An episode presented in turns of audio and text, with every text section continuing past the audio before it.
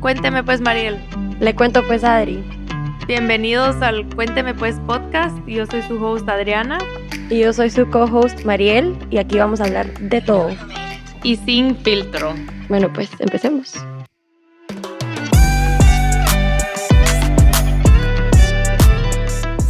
Hello, hello. Aquí estamos de regreso en el Cuénteme pues podcast. Y en la entrevista de hoy, bueno, entrevistamos al primer hombre que hemos entrevistado so far. Un punto, fue el primer hombre. Y fue, va, fue el, el, doctor Juan Rivera, que no sé si lo conocen, pero es súper famoso en TikTok, en Instagram, tiene como un millón de seguidores. Y la razón que lo quisimos entrevistar es porque primero es un cardiólogo muy reconocido y también es muy lindo todo lo que él hace para la comunidad latina que también es el propósito de nuestro podcast, eh, traerle información a mujeres latinas, celebrar a mujeres latinas que están haciendo cosas increíbles. Y a pesar de que Doctor Juan sea un hombre, al final nosotros queremos aprender a ser una mejor versión de uno en todo sentido, entonces eh, creo que fue un buen fit para nuestro podcast. Um, sí, y uh, si no lo siguen, de verdad que yo lo empecé a seguir hace poco y me encanta su contenido porque él, él, nos dijo como que él se ha enfocado mucho en ayudar a toda la comunidad hispanoamericana, como que en este, viviendo en Miami, pues obviamente hay muchísimo cubano y así.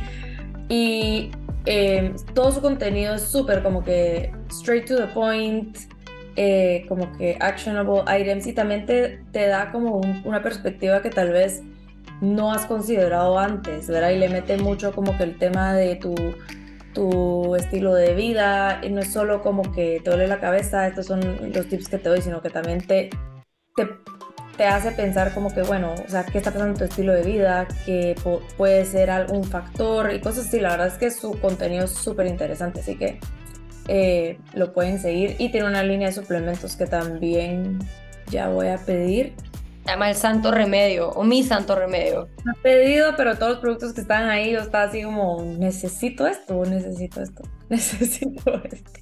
La respuesta es sí, necesitamos esto. Eh, entonces, nada, aquí les damos nuestro primer episodio con el, el primer hombre en el podcast y eh, esperamos poder invitar a más hombres también. Al final, pues queremos aprender e inspirarnos de todo tipo de gente en diferentes carreras, en diferentes profesiones, entonces esperemos que les guste. Bueno, hello, aquí estamos de regreso en el Cuéntame Pues podcast y hoy tenemos a un invitado súper especial y es el primer hombre que entrevistamos wow. y es el doctor Juan Rivera. Hello Juan, ¿cómo estás? Hola, hola, ¿cómo estás Mariel? No me esperaba eso de que era el primer hombre que entrevistan. El qué, primero. Qué honor. Espero representar bien entonces. Seguramente. Contanos un poquito de ti. Eh, sabemos que sos doctor, pero ¿qué tipo de doctor? Contanos qué haces. Mira, yo soy, eh, primero, eh, yo, lo más importante, soy boricua, soy de, Puerto Rico, crecí en Puerto Rico, estudié medicina en Puerto Rico y después, en el 2002, me fui a hacer toda mi especialidad en Estados Unidos Primero fui a hacer medicina interna a UT Southwestern en Dallas. Ahí viví tres años. Luego de eso me fui a hacer cardiología en Johns Hopkins en Baltimore y también hice una, una maestría en salud pública en Johns Hopkins también. Eh, y en el 2009 me mudé a Miami ya a tener eh, mi práctica aquí en, en, Miami Beach. Entonces, eh, por, en términos de profesión, soy cardiólogo. Y luego, como en el 2010, yo creo más o menos, empezó mi segunda carrera en televisión como corresponsal médico primero de Telemundo y en el 2012 eh, me moví a Univisión y llevo siendo el corresponsal médico de Univisión desde el 2012 hasta, hasta ahora. ¿Y por qué quisiste estudiar cardiología? Yo creo que porque lo más fácil. Imposible. No, eh, cardiología es como ser plom, eh, es que cardiología es como ser plomero. O sea, se tapa la tubería y todo se daña de ahí hacia atrás. O sea, no es tan difícil figure it out. Eh, no, mira, yo creo que eh, eh, es un poquito cliché porque yo me acuerdo como desde los 15 años me daban como palpitaciones en el corazón y entonces cuando uno tiene 15 años y te dan palpitaciones en el corazón, te asustas. Y como que eso me llevó a tener un interés particular en el corazón y de ahí lo fui desarrollando poco a poco hasta que decidí ya hacer la especialidad en eso. Lo máximo. Bueno, yo creo que también tomemos un paso atrás para que la gente sepa por qué sabemos del doctor Juan Rivera. Mariel y su familia tienen una historia con él, pero em, creo que pues a través de eso se hizo esta, esta oportunidad y em, no sé, Mariel quiere contar un poquito de como que...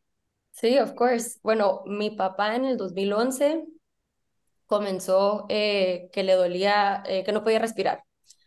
Él le había dado neumonía cuando yo era chiquita, eh, yo estaba justo tomando el SAT, o sea, me acuerdo que yo me levanté esa mañana para ir a tomar el SAT y me dice, no te asustes, me va a llevar mi mejor amigo, porque mi mamá está de viaje, me va a llevar mi mejor amigo al hospital, tengo neumonía. Yo, ok, tiene neumonía. Regresé del SAT, que pues es un examen de cuatro horas, y me dijo, ya me dijeron esta medicina, tengo neumonía, me quedo aquí tranquilo. Perfecto, esto fue un sábado.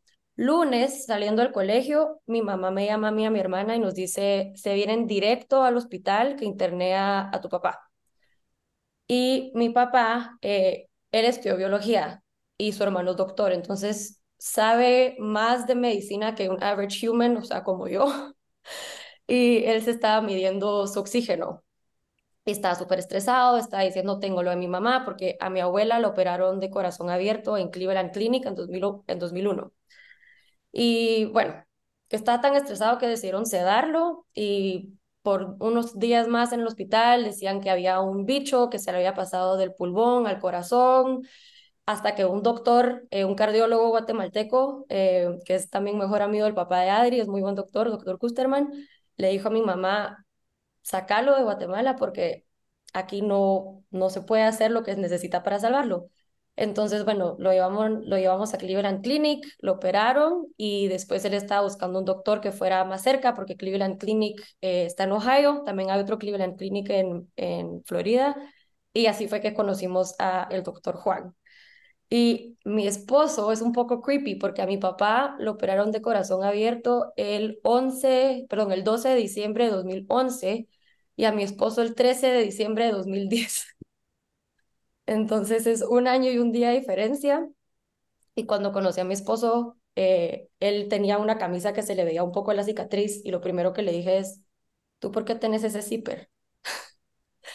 y pues me contó que él nació con la válvula pulmonar muy cerrada eh, y a los 60 días de nacer, sus papás se lo llevaron a Houston eh, y por cateterismo se la abrieron, eh, lo que tengo entendido, porque, o, tal vez es al revés, para que esté mal.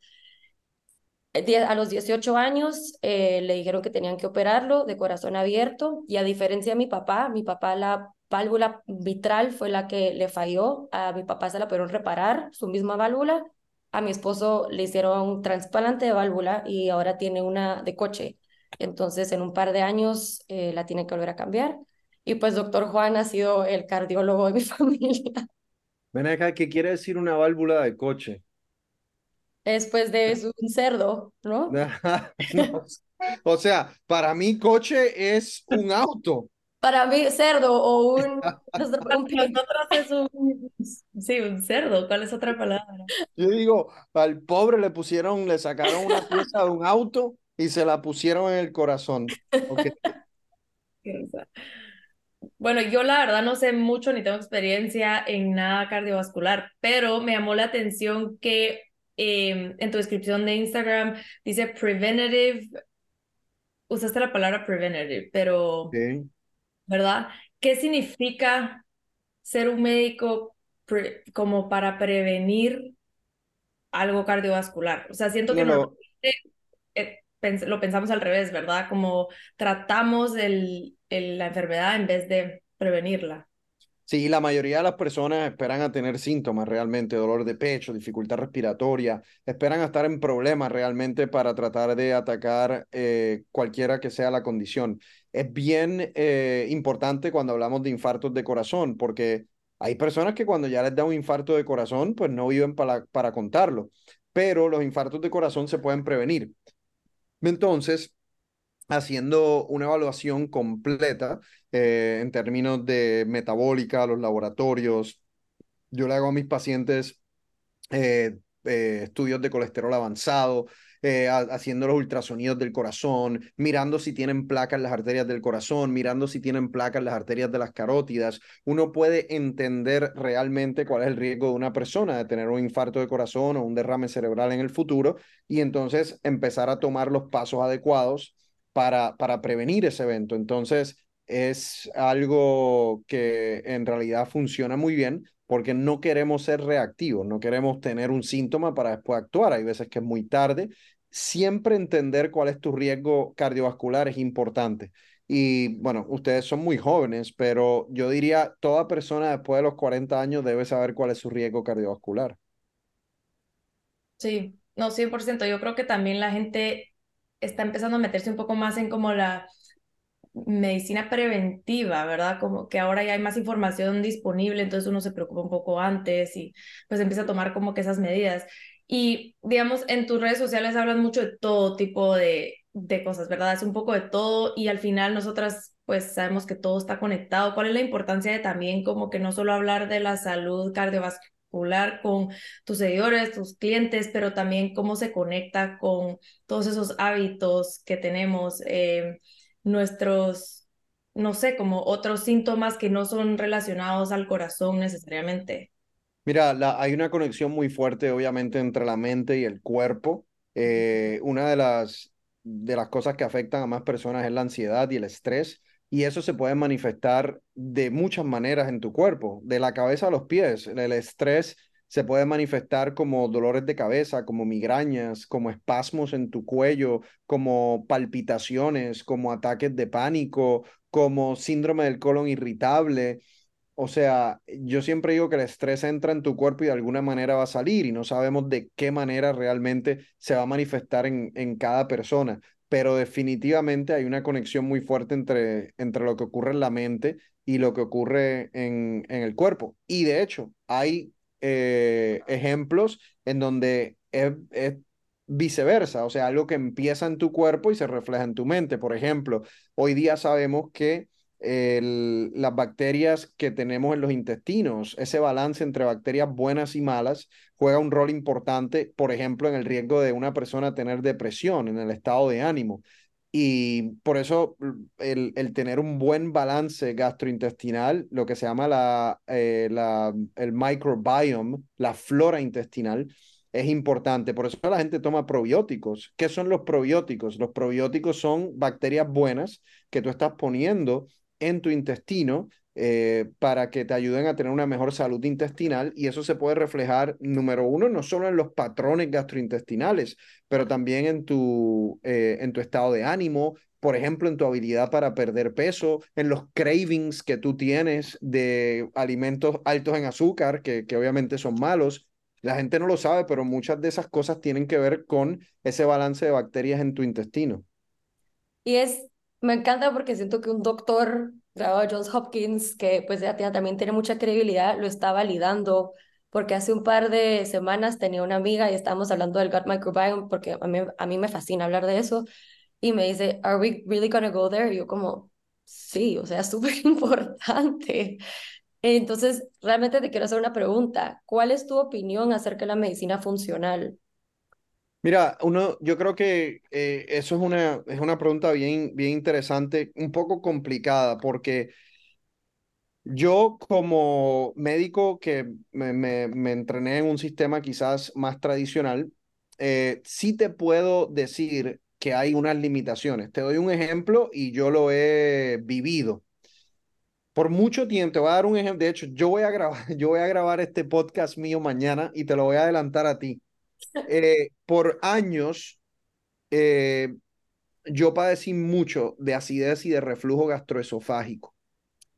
Y realmente, eh, cuando un paciente padece de eso y tú vas a un gastroenterólogo, que es el especialista en eso, tradicional, ¿qué te van a hacer? Te van a hacer endoscopía, te van a hacer colonoscopía y muchas veces, muchas veces va a estar bien.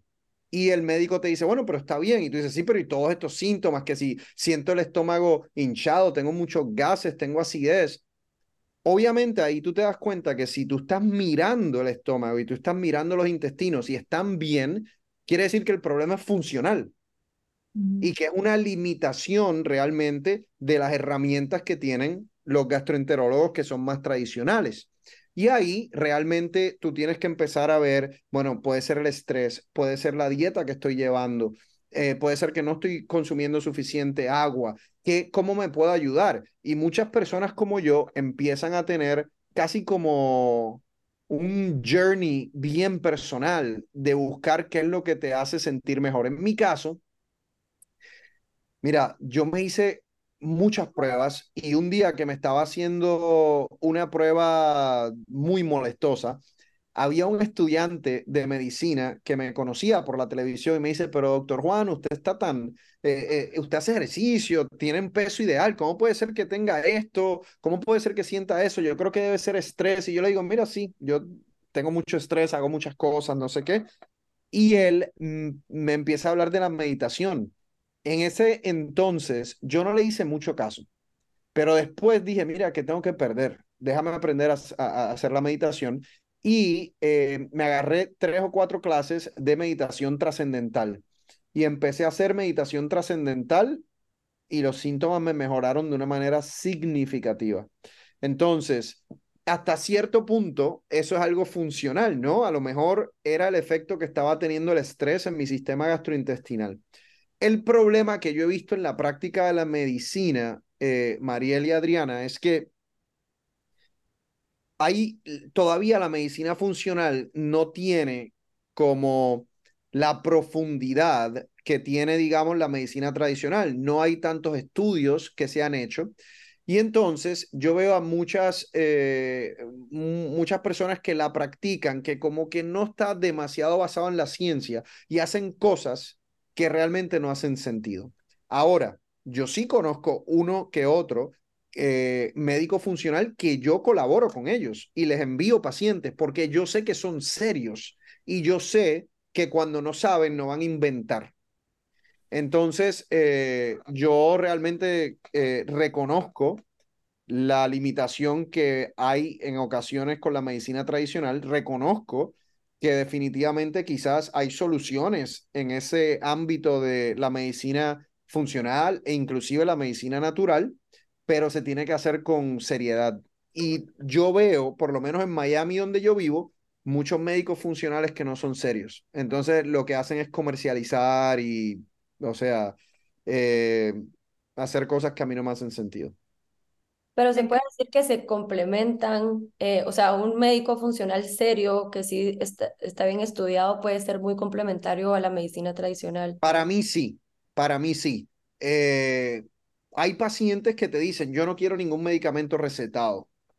Ya eso es un paciente que entra con un bias peligroso, porque, o sea, si tú tienes un, un problema de tiroides y tú no quieres tomarte la hormona tiroidea, vas a acabar en el hospital. Eh, acuérdense del caso de Steve Jobs, que no quiso tratamiento tradicional para el cáncer de páncreas, se fue a hacer algo funcional y cuando vio que se iba a morir y volvió, ya era muy tarde. Entonces, tiene que haber un, un una, tiene que complementarse, yo creo. Sí, yo creo que también hay casos de casos, ¿verdad? O sea, si es un caso mm, como algo pequeño que tú decís, bueno, por ejemplo, te pongo mi ejemplo, yo desde eh, como en enero, me empezaron dolores de cabeza así severos todos los días, que yo no podía ver a la computadora, manejar, todos los días de mi vida me había dolido la cabeza.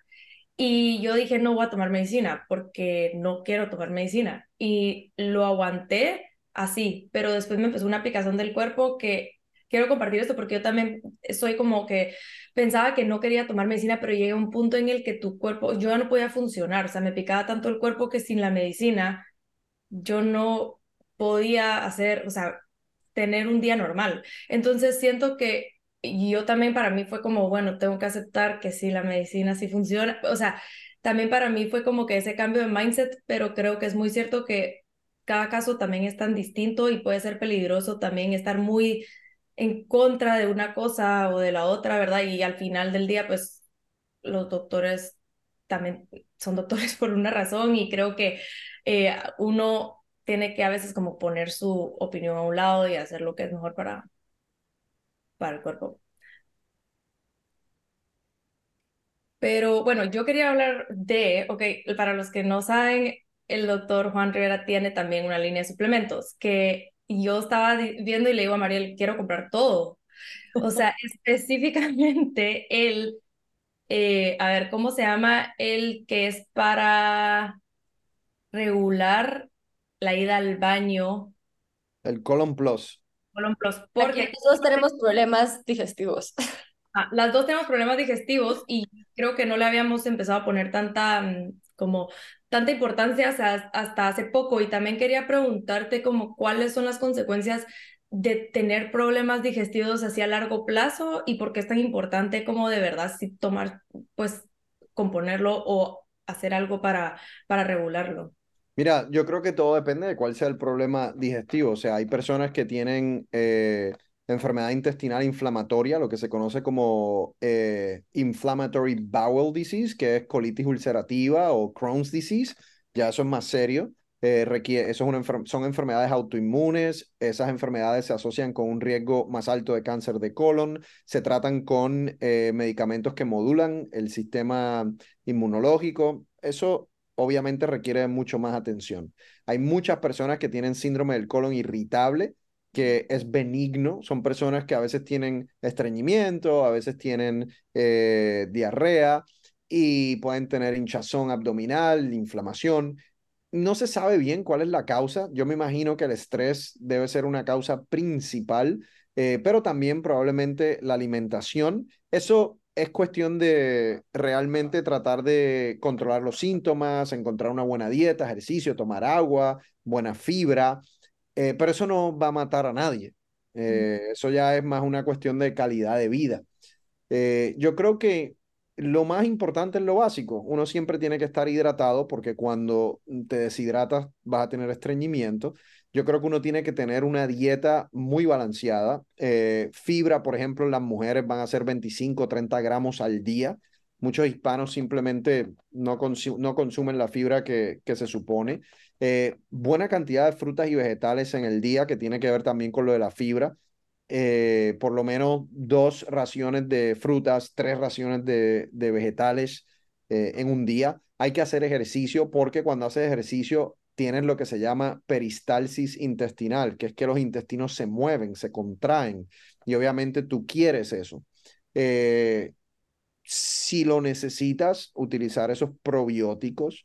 En el caso de ese producto de Santo Remedio que mencionabas, que se llama Colon Plus, es más bien un producto que principalmente es para el estreñimiento, eh, porque tiene fibra, una fibra que se llama cilio. Además de eso, yo le añadí probiótico y además de eso, le añadí eh, un suplemento natural que se llama Milk Thistle, que es muy bueno para el hígado graso. Y lo añadí porque muchos hispanos tienen hígado graso. Entonces, eh, pero todo empieza con el estilo de vida. Si tú todo lo que comes son carbohidratos blancos, pan blanco, pasta blanca, arroz blanco, en algún punto definitivamente vas a tener estreñimiento. No estás consumiendo casi fibra. Así que yo creo que todo empieza en lo que uno, en lo que uno hace con su estilo de vida. Y hablando, continuando con suplementos, ¿cuáles son algunos suplementos que dijeras tú que la mayoría deberíamos de tomar? Mira, yo creo, yo, yo te diría, Mariel, que cada, cada uno tiene que eh, conocer su sistema y, las cosas que tú necesitas. Por ejemplo, eh, hay una persona que a lo mejor cuando tú miras a todas las cosas importantes en tu estilo de vida, lo que le falta a esa persona es que no está durmiendo. No está durmiendo las siete u ocho horas. Bueno, eso es una persona que debe tratar de buscar una manera natural para eh, dormir mejor. Puede ser melatonina, puede Puede ser, eh, también nosotros tenemos una fórmula para dormir que tiene melatonina, valeriana, manzanilla, eh, o puede ser un tececito de pasiflora en las noches. Eh, y puede haber otra persona que duerme bien, pero por ejemplo, naturalmente tiene su colesterol alto. Bueno, pues hay un suplemento que se llama arroz de levadura roja que te puede ayudar a bajar el colesterol. Entonces, cada quien necesita cosas distintas. Si tú conoces tu cuerpo, conoces tus laboratorios, vas a saber. Hay muchas personas, uno de los productos que, o suplementos que nosotros más eh, vendemos es el nopal eh, para controlar el azúcar en sangre, porque hay muchos, muchos hispanos que tienen prediabetes o diabetes. Entonces, todo depende de, de lo que esa persona necesite para que su salud integral esté mejor. Ahorita que mencionaste el colesterol, he tenido tres conversaciones separadas con gente completamente diferente que son muy jóvenes, eh, dos están bajo 27 años, uno en sus early 30s, eh, que me dijeron que tienen el colesterol alto. ¿Cuáles son algunas cosas que deberían hacer para nivelarlo o bajarlo para un nivel sano? Mira, yo creo que hay personas que pueden tener una predisposición genética para producir más colesterol. Eh, lo primero es tratar con la dieta, o sea, una dieta baja en carne roja y en grasa saturada, Mm, tratar de lo más que puedan no comer nada frito, ¿verdad? Y eso es una persona que a lo mejor puede usar un suplemento natural de, como el arroz de levadura roja. Eh, y lo sigues, sigues los números a través de los años y ves cómo te va. Puede, puede llegar un punto en donde la predisposición genética es tanta que necesites un medicamento, pero obviamente debe tratar primero cambiando su estilo de vida o suplementos naturales. Y justo tenía esa duda también acerca de las comidas, porque creo que hay muchos mitos o malinformación, desinformación de, acerca de las comidas. Por ejemplo, ya, la yema de huevo o la langosta, ¿eso es relacionado con colesterol alto? No, yo, yo, como, yo como un revoltillo de huevo todos los días y mi colesterol malo está súper bajo. Eh, Ah, eso, eso era un mito que existía hace mucho tiempo, ya hace bastante tiempo, más de cinco años, que las diferentes organizaciones profesionales de nutrición, de cardiología lo han dicho, que el huevo, los crustáceos, lo que tienen es colesterol libre. Eso no se traduce en un aumento en el LDL, que es el colesterol malo. Lo que te aumenta el LDL, el LDL es la carne roja, eh, los postres, eh, todo lo que tiene grasa saturada, no colesterol libre. Ok. También mencionaste lo del azúcar en sangre y siento que eso está súper, bueno, ahora hay tendencia de esta que se llama glucose como que mucha gente está hablando de esto del azúcar en sangre. Em, si nos puedes explicar un poquito como qué pasa en tu cuerpo cuando se te sube el azúcar y por qué es importante regular el azúcar en sangre durante el día. Ya, el, uno, de los uno de los peores factores de riesgo para nosotros los hispanos es tener el azúcar alta, porque eventualmente eso te puede llevar a una diabetes. Eso es como, eso es como genético. No, no, no, no, no. Eh, alguien... Como nuestra cultura. Básicamente empiezas a, a, comer un montón de carbohidratos, no haces eh, ejercicios y de repente empiezas a ganar peso y cuando vienes a ver, tus músculos, tus órganos se vuelven insensitivos a la insulina, que, son, que es la hormona que controla el azúcar, y eso hace que tu azúcar aumente. Eventualmente puedes llegar a tener diabetes y eso ya te puede afectar tu riesgo de tener infartos de corazón, derrames cerebrales, problemas de los riñones, problemas de los nervios. Es una enfermedad crónica que, que te puede afectar de muchas maneras. Que no sé si has escuchado de la glucose goddess, que ella ahorita está promocionando mucho cómo balancear tu nivel de glucosa para que no te dé el spike. Entonces habla mucho de tomar una cucharada de aceite de vinagre eh, de manzana antes de consumir algo dulce, que entiendo, pero a mi criterio, y puede que esté mal, eh, siento que está promocionando también seguir comiendo estas comidas a diario y que todo solo se puede counter con una cucharada de vinagre. Ah, yo te aseguro, Mariel, que esa cucharada de aceite de vinagre de manzana, it's not gonna counter it. Em, yo la verdad, eh, hay muchos beneficios que se le atribuyen al aceite de vinagre de manzana. Yo en mi experiencia leyendo, no he encontrado uno que sea lo suficientemente positivo y real como para yo incluir eso en la línea de santo remedio. Entonces, la idea no es realmente que ustedes hagan eso, la idea es que, mira, sí de vez en cuando se van a comer un helado, sí de vez en cuando se van a comer la dona o lo que sea, pero la mayoría de las veces uno debe tratar de llevar una dieta en donde no estás consumiendo cosas que te van a causar ese spike de, de azúcar. Eh, uno tiene que comer carbohidratos, pero uno debe comer carbohidratos más saludables como el camote, eh, que es el sweet potato. Eh, las frutas están bien, porque las frutas tienen fibra, tienen azúcar natural, productos integrales. Eh, y sí, mira, de vez en cuando uno se come el pan, de vez en cuando uno se come la torta en un cumpleaños, está bien, todo es un balance. Y yo me he dado cuenta que mientras más consumo cosas naturales, vegetales, fibra, proteína, menos me da el craving de cosas dulces, como cuando yo comía a los, qué sé yo, 17, 16 años, que comía creo que dulce en todas las comidas, mi craving era mucho más grande porque el azúcar es adictiva. Definitivamente. Mientras tú vas comiendo más proteína, más fibra, vas a sentir mucho menos ese craving. Lo otro es que cuando comes los alimentos adecuados, vas a tener más bacterias buenas que malas en el intestino y eso también eh, disminuye la, la propensidad para tener esos cravings. Yo siento que hay muchos shortcuts y, y bueno, todo mundo le encanta un shortcut a poder comer lo que quiera, pero verá, hacer algo, pero seguir, poder seguir comiendo lo que quiera. Y al final del día, pues es lo que es, o sea, tenés que comer bien si quieres ser saludable a la larga, pero esto nos lleva un poco al tema de Ozempic, que vi que lo hablaste un poco en, en tus redes y quería ver la opinión tuya porque es súper controversial el tema. Eh, sabemos que sí puede ayudar a gente con diabetes o, ¿verdad? Pero ¿qué pasa con toda esa otra gente que lo está utilizando que tal vez no es tan necesario. La verdad es controversial porque lo están utilizando gente que no lo necesita, porque si no, no sería controversial. O sea, la FDA ha aprobado este medicamento para personas con diabetes, pero también lo ha aprobado para eh, personas que tienen un índice de masa corporal de más de 30, que es compatible con obesidad. Siempre y cuando uno lo recete a personas en esas dos categorías, no debe ser nada de controversial porque las, eh, los reportes clínicos que se han publicado en revistas científicas de mucho prestigio han sido excelentes. Entonces es una muy buena herramienta. El problema es cuando alguien quiere bajar 10 libras y no quiere pasar el trabajo y quiere utilizar el Ozempic. Bueno, ahí ya obviamente se está usando de una manera inapropiada y yo creo que ahí es donde realmente está la controversia. ¿Y cuáles son algunos riesgos o efectos secundarios para gente que no lo necesita y lo está tomando? Mira, la, la, verdad, yo creo que relativamente es un medicamento seguro. Eh, siempre va a haber un riesgo, por ejemplo, de obstrucción intestinal, aunque bajo, porque uno de los mecanismos de este medicamento es que reduce el, el, la, la velocidad con que pasa la comida en tu estómago.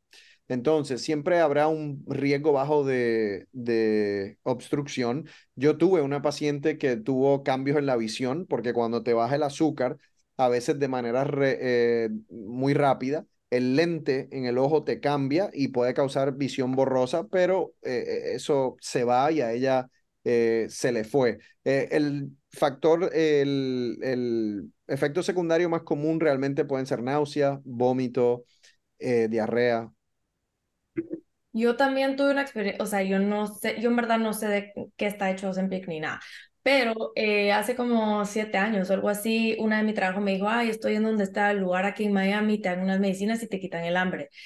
Y bueno, me las tomé como tres meses, después ya no me gustó porque me cambiaban la visión, tenía sed todo el día y sentía que no era yo, sudaba un montón. O sea, bueno, la cosa es de que cinco años después me dio hepatitis. Y lo primero que me preguntaron es, ¿usted toma medicinas para quitarse el hambre? Y yo, pues hace cinco años me tomé como tres meses, pero no, me dijo, es que viene mucha gente que tiene afectado el hígado por eso. Eso, no, o sea, no sé, también es en Guatemala y estos eran enfermeros, enfermeras. Eso sí, nunca lo, nunca lo, nunca lo había escuchado porque no, no sé por qué te va a dar hepatitis, ¿qué? ¿Hepatitis A? No, en verdad a mí no me dio por eso, porque yo a mí me dio hepatitis A y seguramente por algo que comí o algo así, porque ya pasado tiempo, pero me dijo, entonces solo me llamó la atención porque no tenía ni idea si eso era una posibilidad como que a largo No, no, no, no, no, no creo. Ok, interesante.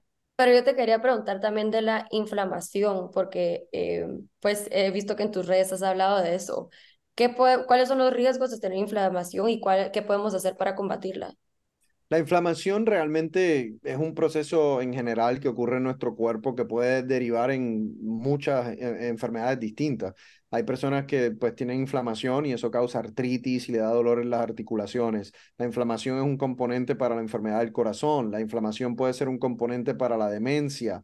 La inflamación puede ser un componente para algunos tipos de cáncer. Entonces, es un proceso eh, generalizado en el cuerpo que puede llevar a, o derivar a diferentes enfermedades. Eh, ¿Qué uno puede hacer para la inflamación? Una dieta que tenga muchos antioxidantes es buena. La mejor para eso sería una dieta derivada de plantas. No todo el mundo puede hacer un plant-based, obviamente, pero mientras más eh, vegetales y frutas tú comas, más antioxidantes vas a tener en tu cuerpo. Desde el punto de vista de suplementos naturales, la cúrcuma es muy buena, es un buen suplemento natural para bajar la inflamación y las personas también pueden recurrir a, a eso.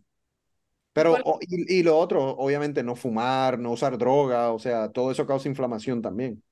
¿Cuáles son algunos como síntomas de inflamación así como más comunes? Todo depende, todo depende eh, qué, enfermedad está derivando. Si es, si es artritis, el síntoma más común va a ser dolor en las manos, especialmente cuando amaneces, lo primero en la mañana, tienes las manos entumecidas.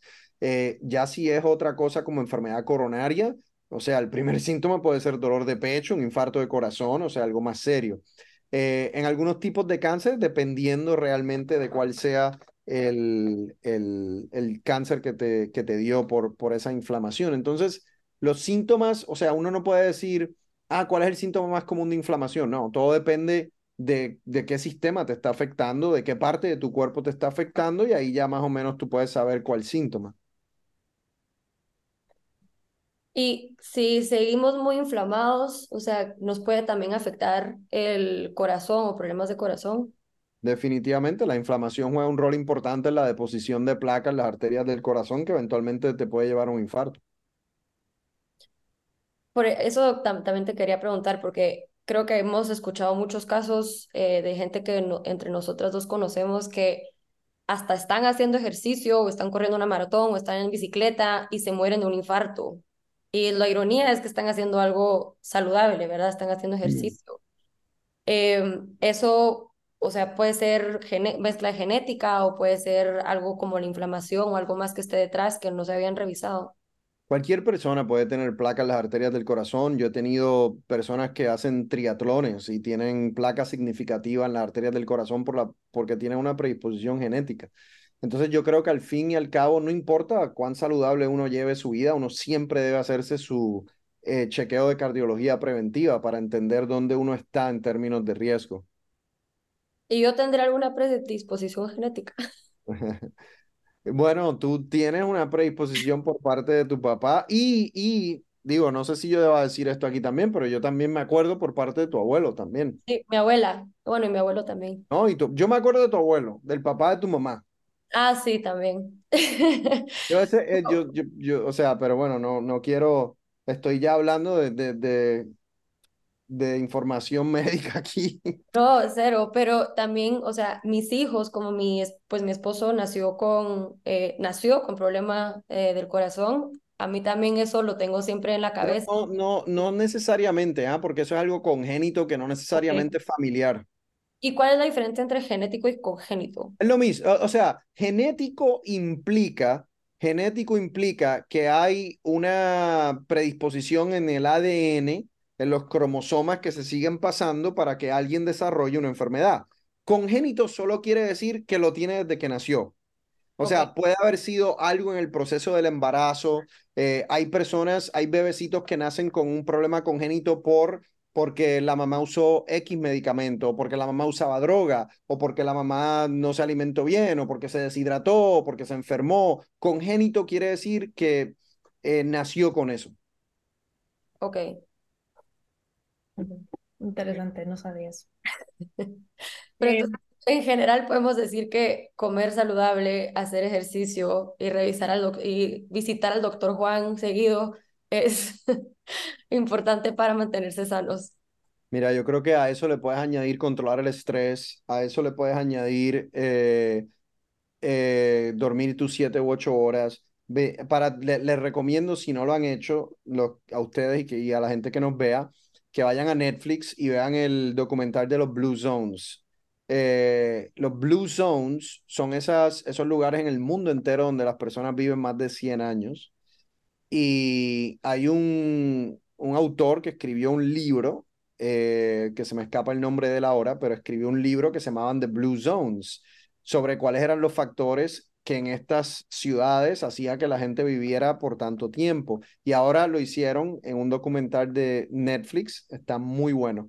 Eh, la socialización es importante, los amigos que uno tiene, las interacciones, ser feliz. Entonces, yo creo que si quieren ver algo que valga la pena, vean ese documental. Lo han recomendado, sí, definitivamente lo vamos a ver.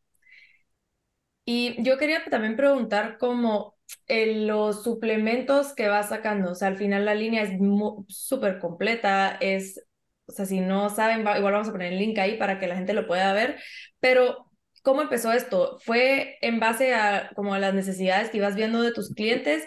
O también, bueno, como también estás en la tele, o sea, no sé si la gente te manda preguntas, ¿verdad? También y así.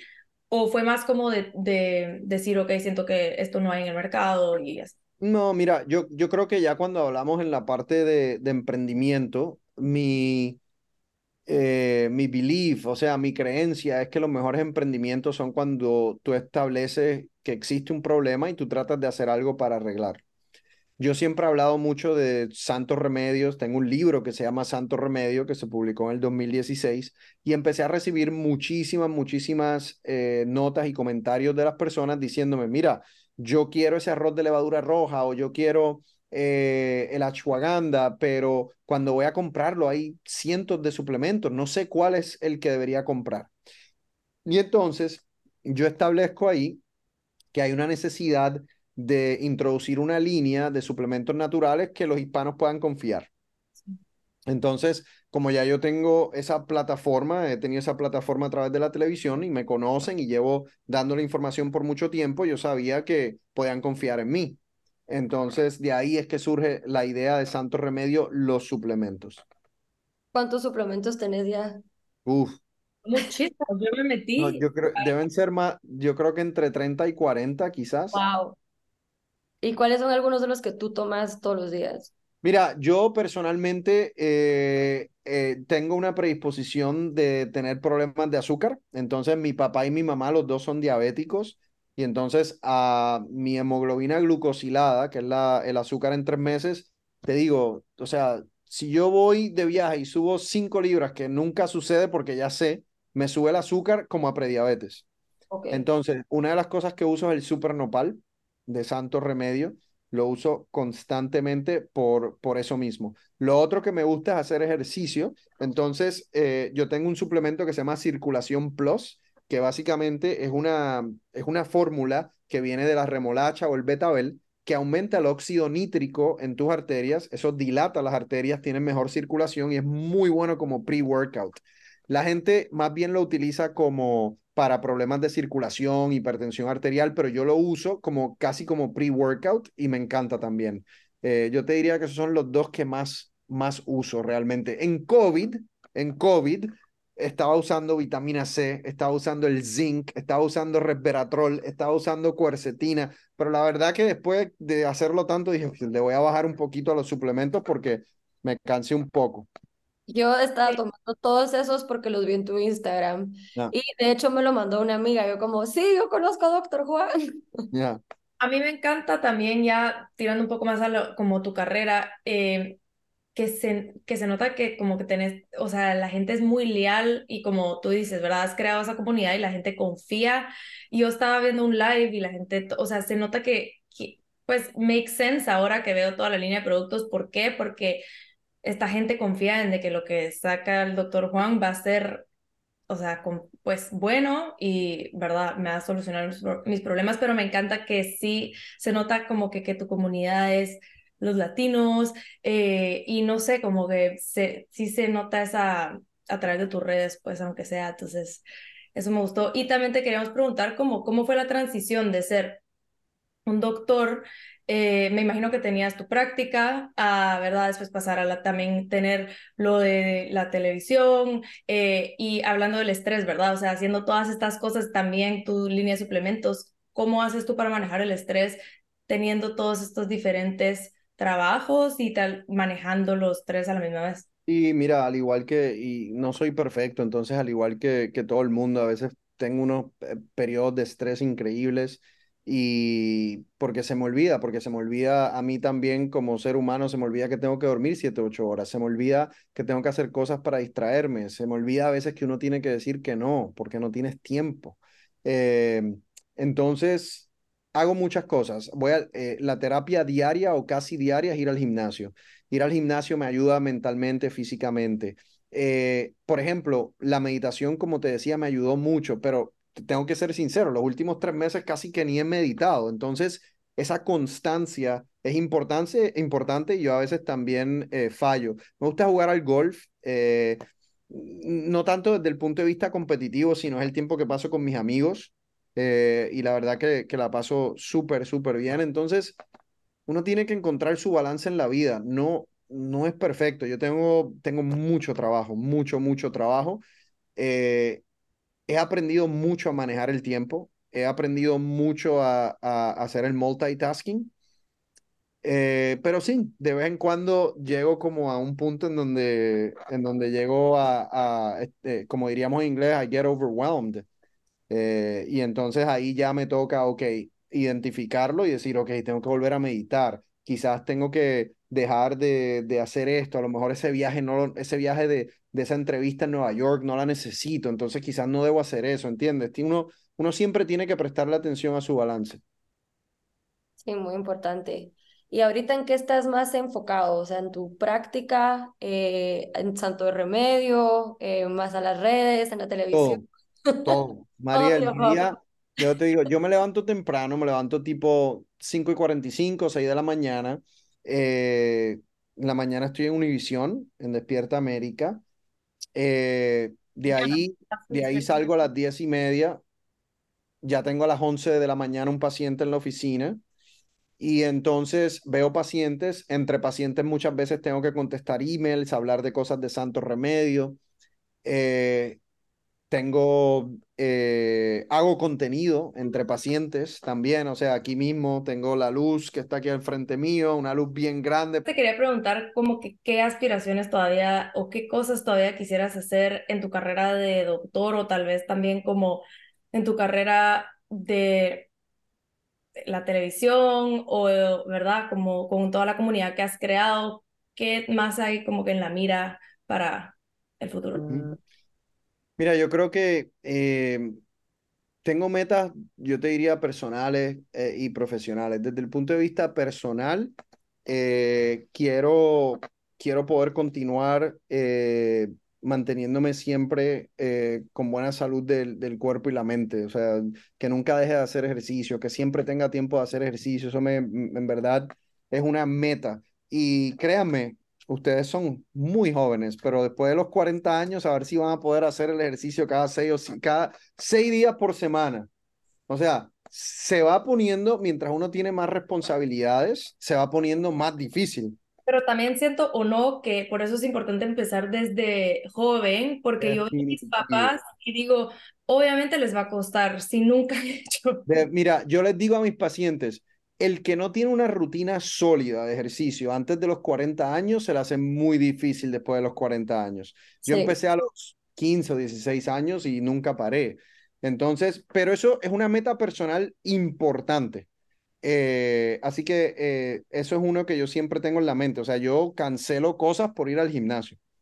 Em, desde el punto de vista personal, tomarme más vacaciones también. Ya esa empecé a hacerla eh, y quiero, quiero que se siga eh, eh, repitiendo, tomarme mis viajecitos más largos, ir a diferentes lugares. Yo creo que eso es otra meta personal. obviamente tengo una responsabilidad muy grande con mis hijos que ya están creciendo. Yo tengo un hijo en universidad y tengo una niña que, que está ya en, en grado 11, o sea que es, todavía hay que prestarles un poco de atención y además hay que pagar las universidades y las escuelas.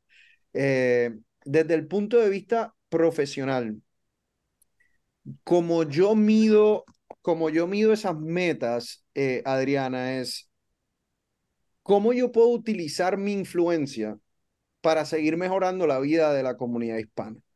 Eh, eso es a través de Santo Remedio, eso puede ser también a través de programas clínicos, pero, o sea, a una escala mayor. Yo tengo mi clínica aquí que vienen 400 pacientes y es una clínica muy bonita y vemos el mar y está aquí en Miami Beach y buenísimo. Pero me gustaría crear una clínica, digamos, Dr. Juan Clinics que están en todo Estados Unidos. Wow. Eh, o sea, pero es igual. Eso básicamente es cómo yo uso mi influencia para llegar a los hispanos y para poder ayudarlos en, en, en lo más que yo pueda. Eh, entonces, así, es, así de sencillo yo lo miro y cuando me llegan oportunidades, la miro desde ese lente también.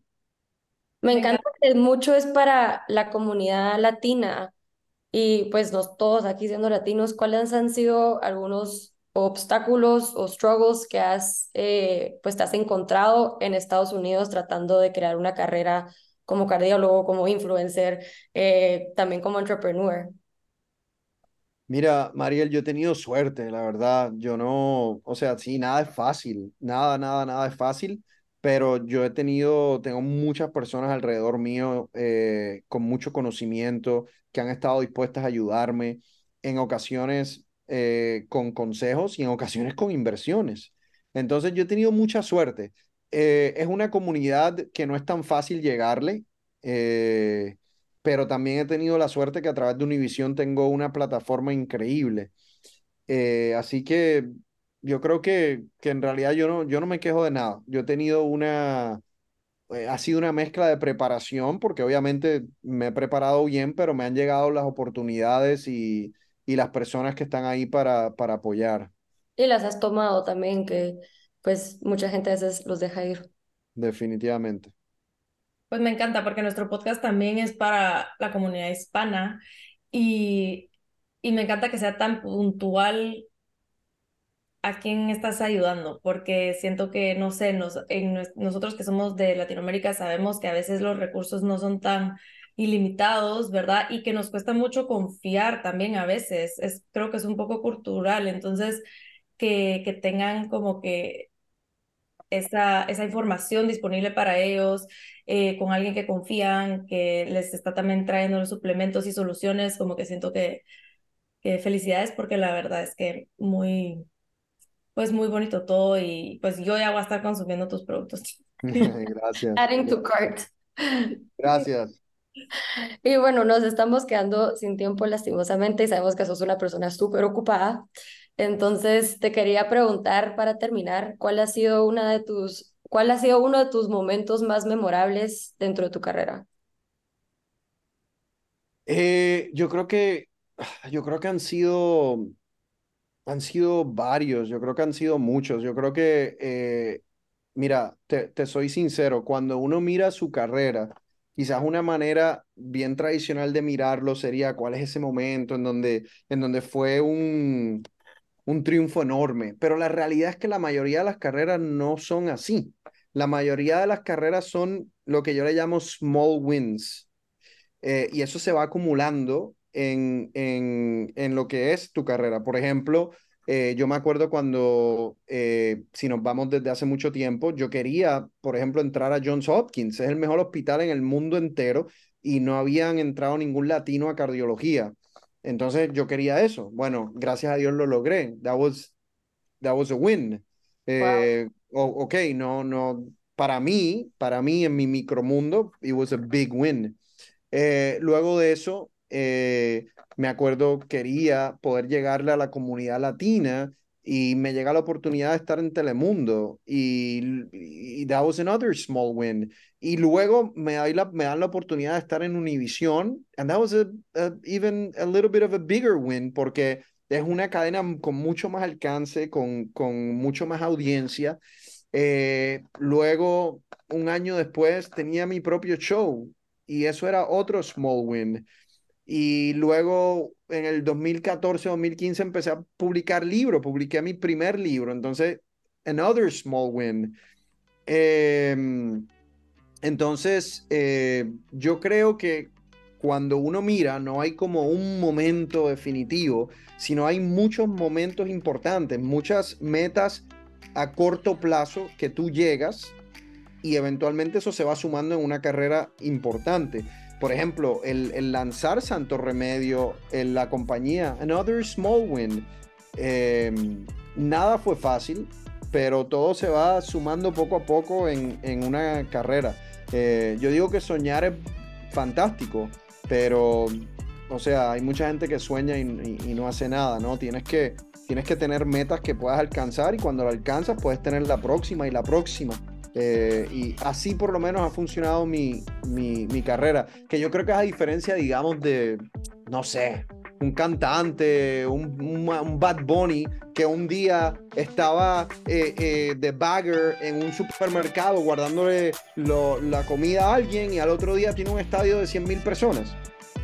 That is a defining moment. Pero bueno, ese es Bad Bunny. entonces yo creo que para la mayoría de nosotros profesionales siempre van a ser así. Small win after small win after small win after small win y después de 10 años, 15 años, miras hacia atrás y dices, wow, no puedo creer dónde estoy en comparación a donde estaba. Pero fue poco a poco. Me gusta ese mensaje porque muchos de nosotros creo que la razón por la que no actuamos es por eso, porque queremos como que de 0 a 100, ¿verdad? Y se nos olvida que al final para la mayoría, o sea, Bad Bunny es una excepción, o sea, la mayoría de nosotros es de ir como como poco a poco creando al final lo que es nuestra carrera. Así que me encanta ese mensaje. Y me encanta terminar así el podcast también. Así que nada, pues muchísimas gracias doctor por hacernos el tiempo. Sabemos que sos una persona súper ocupada, así que de verdad te lo agradezco muchísimo. No, gracias a ustedes y que tengan mucho éxito con el podcast. Gracias. Y a ver si me invitas allá a Panajachel. Por supuesto. Cuando sea, yo me voy mañana, de hecho. ¿Vas a Titlán? Sí. Qué suerte. Bueno, cuando sea, bienvenidos. Gracias, cuídense mucho. Gracias, igualmente. Gracias por escucharnos. Si les gustó este episodio, por favor déjennos sus reviews. Suscríbanse a nuestro podcast y nos pueden seguir en TikTok e Instagram. Y los esperamos en el siguiente episodio. Bye.